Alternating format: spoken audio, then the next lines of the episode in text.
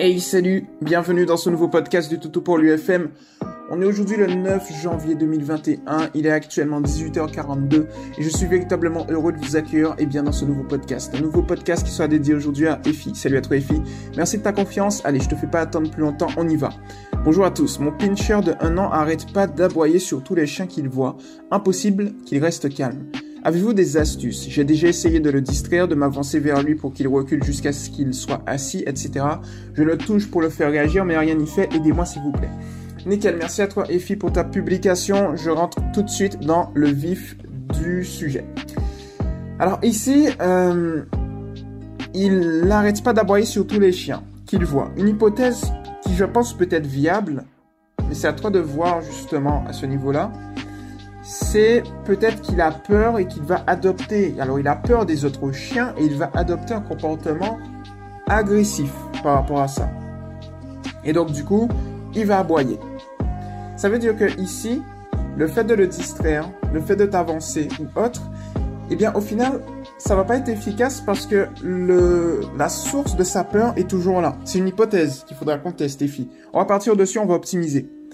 Et donc, du coup, le fait qu'il ait peur, il faut faire quelque chose qui va lui permettre de ne plus avoir peur, pardon. Et ici, il y a un exercice assez sympathique qui s'appelle le contre-conditionnement, qu'on va lier à un autre exercice. En fait, c'est deux, en fait, on va dire c'est deux exercices en un. Mais pour moi, c'est la désensibilisation systématique que tu vas lier au contre-conditionnement pour faire simple. On va pas tourner autour du pot non plus. Mais la désensibilisation systématique, c'est pas véritablement un exercice, c'est plus un, un moyen tu vois, de, on va dire, optimiser le vrai exercice qui est le contre-conditionnement. Donc le contre-conditionnement, c'est quoi? C'est le fait de contrer, comme son nom l'indique, un conditionnement existant. Initialement, ton chien a peur, eh bien, on va contrer ce conditionnement avec du renforcement positif. Comment on fait ça? Pour faire simple. Tu vas te positionner une certaine distance des autres chiens. Imaginons 5 mètres. Tu vas observer ton chien. Si ton pincher de 1 an adopte une attitude calme et sereine, eh bien tu vas le féliciter et avancer de 1 mètre. Si par contre il commence un petit peu à grogner, un petit peu à aboyer, mais que tu sens qu'il arrive à se calmer de lui-même, eh bien tu vas attendre qu'il se calme et dès qu'il est calme, tu vas lui demander un assis, c'est ce que tu avais essayé. Et ensuite, lorsqu'il est assis, tu vas le féliciter. Tu vas attendre quelques secondes encore. S'il est encore calme, tu avances d'un mètre. Si par contre tu vois eh bien qu'il continue à, aboyer, que c'est beaucoup trop intense et qu'il n'arrive pas à avoir un retour au calme de sa propre initiative, tu vas reculer de un mètre, tu vas attendre qu'il se calme, tu vas lui demander un assis, on reste toujours sur une victoire et tu vas ensuite retenter l'exercice. Ici, il y a trois éléments importants.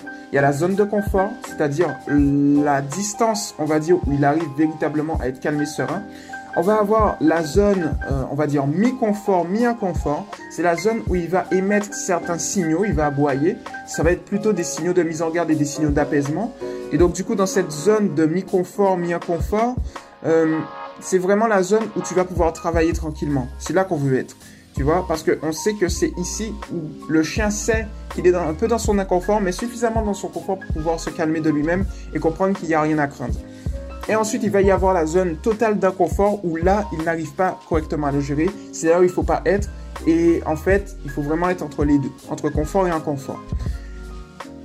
Le fait justement de tâter le terrain, d'avancer, de reculer, te permet justement de trouver ce qu'on appelle son seuil de tolérance. Le seuil de tolérance, c'est tout simplement le seuil où ton chien tolère euh, la peur ou arrive à correctement gérer sa peur, tu vois, et tolère l'élément perturbateur pour lui. Et donc c'est ça tout l'intérêt du contre-conditionnement. Donc en gros, avec cet exercice où tu vas le féliciter lorsqu'il est calme et serein, attendre qu'il se calme lorsque, eh bien, il est excité, enfin, lorsqu'il a peur et qu'il commence à avoir des signes d'agressivité, mais qu'il arrive à se calmer, et de l'autre côté, euh, reculer lorsqu'il a beaucoup trop peur, va te permettre petit à petit et progressivement de lui faire comprendre le lien de cause et effet suivant.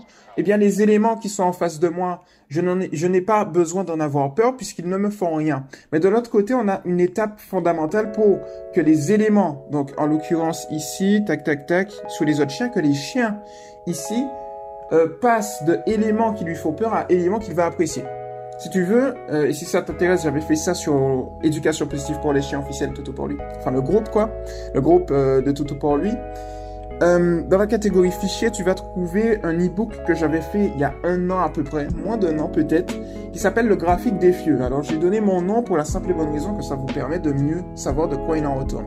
Ce graphique, j'explique à l'intérieur que lorsqu'un chien est agressif, il va passer d'un état émotionnel de peur négatif à un état émotionnel neutre pour par la suite passer à un état émotionnel positif. L'erreur de beaucoup de personnes, notamment de professionnels, c'est qu'ils essayent de faire passer le chien d'un état émotionnel négatif tout de suite à un état émotionnel positif. En réalité, ça marche pas comme ça. C'est-à-dire que le chien, pour qu'il passe d'un état émotionnel où il n'aime pas certains chiens à un état émotionnel où il adore les chiens, il est nécessaire qu'il fasse des chiens ce que j'appelle des éléments à récompense. On se base sur le principe numéro 1 de l'éducation positive scientifique, qui est tout simplement qu'un chien recherche deux choses dans sa vie. Des récompenses de l'attention, en sachant que ton attention, et toutes celles et ceux qui m'écoutent, eh bien, est une récompense dans le processus éducatif. Sur cette base-là, ça signifie que ton chien va dans un premier temps avec la technique que je t'ai donnée, adopter le bon comportement parce qu'il sait qu'il va avoir de très bonnes choses. Et ensuite, avec la pratique, avec la récurrence, tu n'auras rien à faire avec à ce niveau-là. C'est vraiment avec la répétition. Il va faire des, chiens euh, par habitude, des, des éléments récompenses, c'est-à-dire il va apprécier ensuite la présence des autres chiens. C'est comme ça que tu vas pouvoir évoluer et optimiser ton processus éducatif, tu vois. Donc moi je te conseille de faire cette petite technique. Donc on le rappelle, contre-conditionnement, désensibilisation systématique. C'est le fait euh, de contrer le conditionnement existant de, ton chien, pardon, je vais y arriver ce soir, en allant à son rythme en fait, tout simplement. Ok? Après, il est nécessaire que tu gardes une attitude calme et sereine en permanence. C'est-à-dire que si tu vois que tu commences par exemple à stresser, que tu, tu as l'impression, mais c'est une illusion, ce n'est pas la réalité, tu vois, que tu perds le contrôle, c'est juste une illusion, concentre-toi sur ta respiration tu expires, enfin tu expires, inspires, pardon, pendant 33 secondes, j'ai dit 30 secondes, ça va être long ça. Tu inspires pendant 3 secondes et tu expires pendant 3 secondes. Et tu le fais, euh, voilà, suffisamment longtemps pour pouvoir te calmer, tu vois. Parce que si tu adoptes une attitude calme et sereine, ton pincher va justement, par mimétisme, te copier. C'est exactement ce que l'on veut, ok?